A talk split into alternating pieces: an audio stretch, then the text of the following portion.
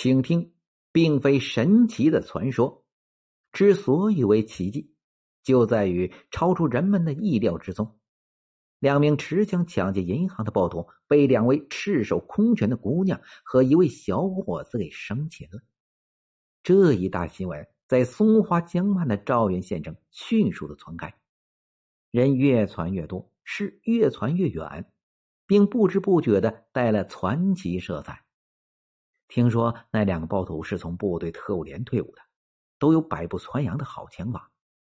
可银行里两个姑娘那功夫更是了不得呀，比电影里的白发魔女还厉害呢。那两个暴徒用两只左轮手枪朝他们连开二十多枪，竟没人扇着人家一根毫毛。一时间，从县城到乡下，从六七十岁的老人到五六岁的孩子，没人不知道县城里出了两个黑发女侠。营业所里的顾客骤然增多，其中大部分都是想来一睹女侠风采的。县委县政府为他们召开了庆功表彰大会的当天上午，会场被好奇的群众围得水泄不通。尽管天空飞扬着雪花，刮着刀子一般的寒风，围观的群众还是有增无减。八时三十分，随着一阵暴风雨般的掌声。人们久仰的女侠们出现在大会主席台上，走在前面的是年仅二十五岁的储蓄所主任赵淑丽。她秀发披肩，身材苗条，白嫩的鸭蛋脸，脸庞上飞着红晕，透露出女性那特有的温柔和羞涩。走在中间的是长得很憨厚的小伙子郑国军，走在后面的是脸上还存有少女特征的女青年左静。啊，就是他们吗？你看，都这么年轻，哎呀妈，真看不出这姑娘家真能耐，嘿，这叫真人不露相嘛！瞬间，会场里三三两两的小声议论开了，人们在极力的把台上的人和传说中的女侠对号。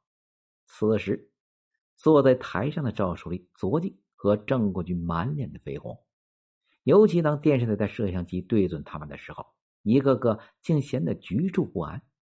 从他们这文雅的举止和羞涩的表情上，人们很难相信，就是他们迎着那喷火冒烟的枪口，生擒活捉了两名凶残的抢劫犯。然而，那惊心动魄的生死搏斗，仿佛就在昨天；那尖叫刺耳的枪声，依然回响在人们的记忆之中。一九八八年十二月四日的清晨，纷纷扬扬的雪花编织出一块洁白的纱巾。轻轻的笼罩了北国小城赵远。八时四十分，早早的来到第四储蓄所上班的赵书立、左进和郑国军，刚为几名顾客办完业务，忽见门开之处伸进两个手提黑色皮包的青年。那小个子青年穿着一身草绿色旧军装，高个子的青年身着羽绒服，头戴狗皮帽子，眼神看上去带有几分的不安。存款吗？赵书立主动热情的招呼着：“不来取款的。”答话之间，高个子青年嗖的从黑皮包里掏出了一支左轮手枪，对准了复合员郑国军，结结巴巴的喊道：“快，把把把把钱交出来！”几乎就在同时，小个子青年也从黑皮包里掏出一支镜面匣子枪，飞身跃进了柜台，用枪顶住赵书立的头，对他们三个大声吆喝起来：“都给我站起来！谁敢动！”我就先把谁打死。写到这里，也许有人会问：这里又不是美国、香港，哪出来的如此胆大妄为的暴徒，竟敢在光天化日之下抢劫银行？这确实不是两个一般的暴徒。这小个子叫齐永才，现年三十一岁，是赵州县酱菜厂的生产调度员；高个子的叫王爽，刚过二十五岁，是赵州城建处的工人。齐永才曾经在部队服役三年，是连队里有名的刺头兵。三年当中，他曾经因打架斗殴受到过部队领导多次批评。在他退伍前夕，借工作之便盗窃了部队的两支手枪和百余发子弹，带回了家中。王爽是城建处有名的惹不起，他动不动就拿着刀子在领导面前晃来晃去，并扬言谁敢惹他就给谁放血。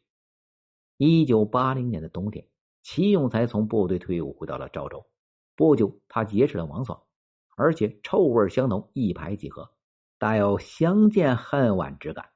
自此，常常出双入对，混居于地下黑窝之中。钱赢得多了，两个人便花天酒地的大吃一通；赌输了，两个人便深夜出动，溜门撬锁。一九八八年十二月初的一天晚上，王爽突然找到了齐永才，说他前几天与别人做了一笔木材生意。被骗去三千多元，请齐永才出面帮他把钱弄回来。早就想搞钱的齐永才拍拍王爽的肩膀说：“三千块钱算什么？犯不着去和他生气。搞个十万八万的，大哥也有办法。”大哥，这是真的？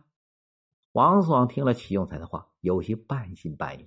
你看，大哥啥时候和你瞎扯过呀？齐永才拿出一副江湖老大的架势，神秘的对王爽说。银行里何止十万八万的，就看老弟你有没有这个胆量啊。大哥，只要你说行了，我王爽上刀山下油锅都不眨眼睛。自小吃硬不吃软，加之急缺钱花的王爽拍着胸脯叫唤起来。齐永才见王爽已经成熟，便从一只木箱子底下摸出两只手枪来，对王爽说：“我这可是真家伙啊！这只叫左轮，这只叫镜面匣子。”也有人管它叫做短八分，到时我们两个人一人一支，手枪一举，银行里的人不吓得尿裤子才怪呢。抢劫银行，目标选在哪里的？两个人密谋一番，在本地熟人太多，容易坏事，得到外地去。